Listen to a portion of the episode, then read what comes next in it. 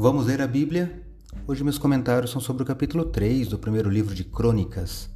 Sou o professor Décio Henrique Franco. Este podcast segue o projeto Reavivados por Sua Palavra da leitura diária de um capítulo da Bíblia. Aqui no capítulo 3 estão relacionados os filhos e descendentes do rei Davi e também do rei Salomão, que foi o quarto filho de Davi. Hoje eu trago parte do comentário deste capítulo feito por Brent Hamstra que lembra que o capítulo lista a linha ininterrupta de sucessão de Davi e seus descendentes, desde o início do seu reinado como rei até o exílio babilônico e além. Por centenas de anos, a dinastia davídica manteve sua posição no trono de Judá com notável longevidade. Essa longevidade continuou porque Apesar das frequentes decisões tolas tomadas por Davi e por seus sucessores, Deus cumpriu suas promessas a Davi.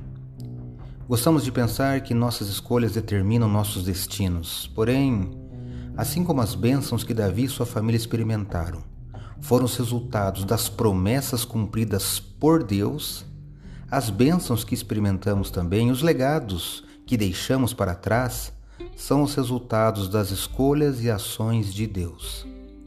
Quando nos alinhamos mais de perto com a vontade de Deus, Deus nos traz maiores bênçãos. Mesmo quando estamos nos afastando de Deus, Ele ainda pode trabalhar em nossas vidas para cumprir as promessas que fez aos que vieram antes de nós.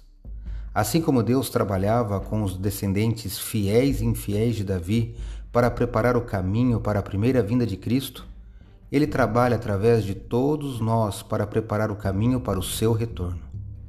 Creia nisso. Leia hoje 1 Crônicas, capítulo 3. Esse foi mais um episódio diário desse projeto de leitura da Bíblia apresentado por mim, Décio Henrique Franco. Um abraço e até amanhã.